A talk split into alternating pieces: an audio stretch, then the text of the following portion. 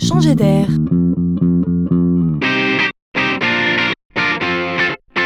C'est la chronique de Laurent Collen. Il est toujours intéressant de découvrir à quel point les nouvelles technologies changent nos comportements au point de dessiner un monde nouveau. Mais il est aussi formidable de comprendre comment la technologie peut aussi venir au secours d'un monde en détresse.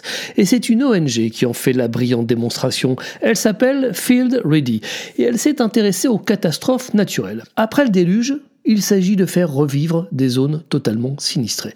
Et on l'a entendu, hein, les moyens manquent souvent pour revenir rapidement à une vie normale. Cette ONG a voulu réinventer la chaîne d'approvisionnement en cas d'urgence humanitaire. Alors, au lieu d'attendre interminablement le matériel médical ou les pièces pour réparer les pompes à eau, du temps par exemple qu'une coordination internationale se mette en place, cette ONG s'est juste dit qu'on pourrait très bien construire ce matériel sur place sans attendre avec des imprimantes 3D.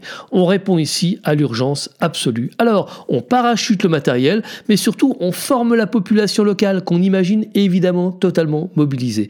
On transforme ici la logistique humanitaire en un écosystème technologique et social. On appelle ça des Fab Labs de crise, nouveaux, malins, généreux. Bravo.